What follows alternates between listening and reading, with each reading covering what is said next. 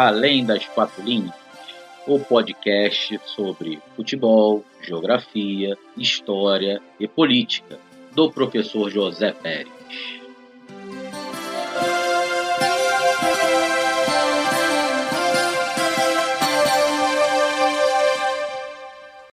Bom dia, boa tarde, boa noite para quem ouve. Esse é o primeiro episódio do podcast Além das Quatro Linhas, podcast que vai tratar de assuntos geográficos, históricos, políticos, dando aquela pitada de futebol.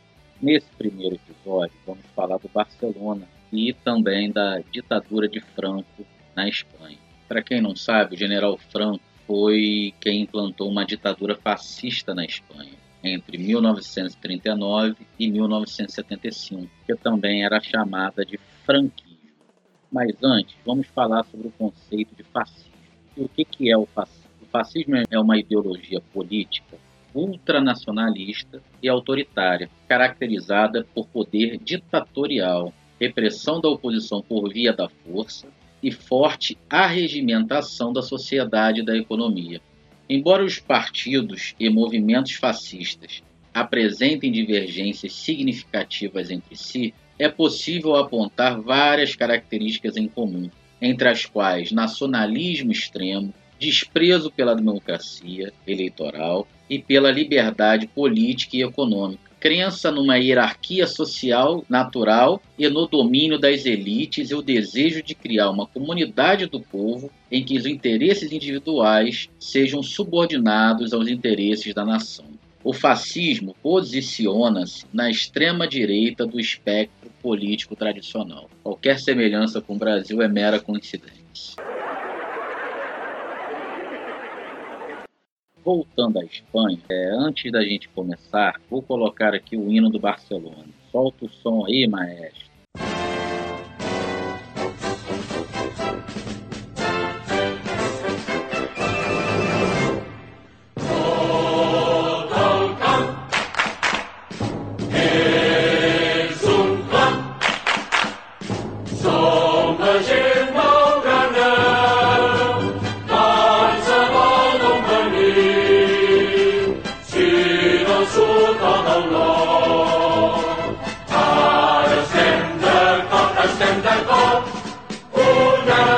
Turn to your mind.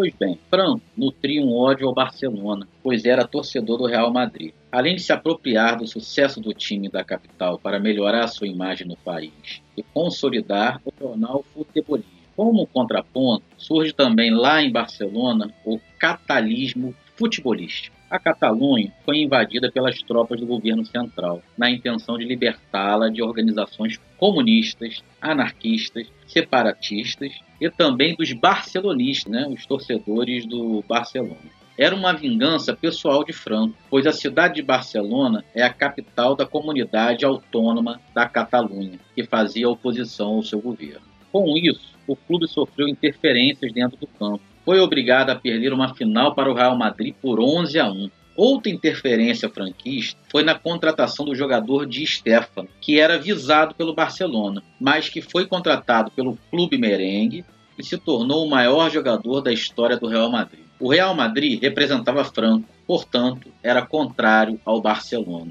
E desde lá vem essa rivalidade até hoje entre os dois times. Surge nesse momento o lema do clube: um clube, mais que um clube. Essa transformação aconteceu após a adesão do clube a certas reivindicações políticas e culturais da sociedade catalã desde a década de 20, portanto, anterior ao governo de Franco, mas se acentuou durante os períodos ditatoriais, pois se tornou símbolo de resistência e oposição ao governo central espanhol. Uma outra coisa interessante que acontecia era que o governo de Franco proibia os catalães de conversar em sua língua original, o catalão. Só podia se falar espanhol por lá. Mas só um lugar a língua catalã era permitida, dentro do estádio Camp Nou, que surge também como um espaço de resistência a essa ditadura. Como podemos perceber, o ditador Franco se utilizava do futebol para se tornar um governante mais popular entre os espanhóis.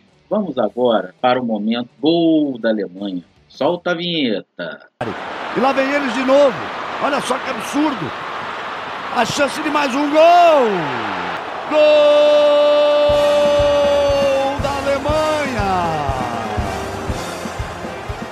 Diferentemente de muitos clubes europeus e sul-americanos, o Barcelona demorou a se render à onda de patrocínios em sua camisa. Até 2006, o Barcelona trazia em sua camisa apenas o símbolo da Nike, sua fornecedora de materiais esportivos.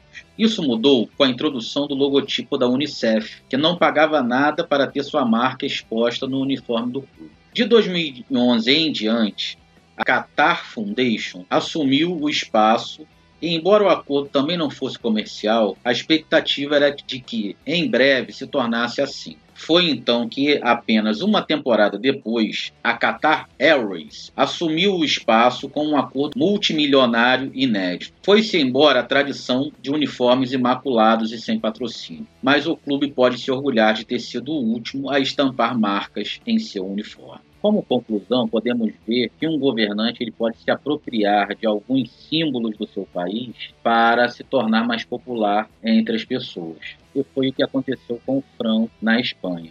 Até o próximo episódio. Se manda o time do Barça. Soares na ponta, ele joga para André Gomes. André Gomes segura, Jordi Alba passou, a bola é para ele, fez o corte. Messi!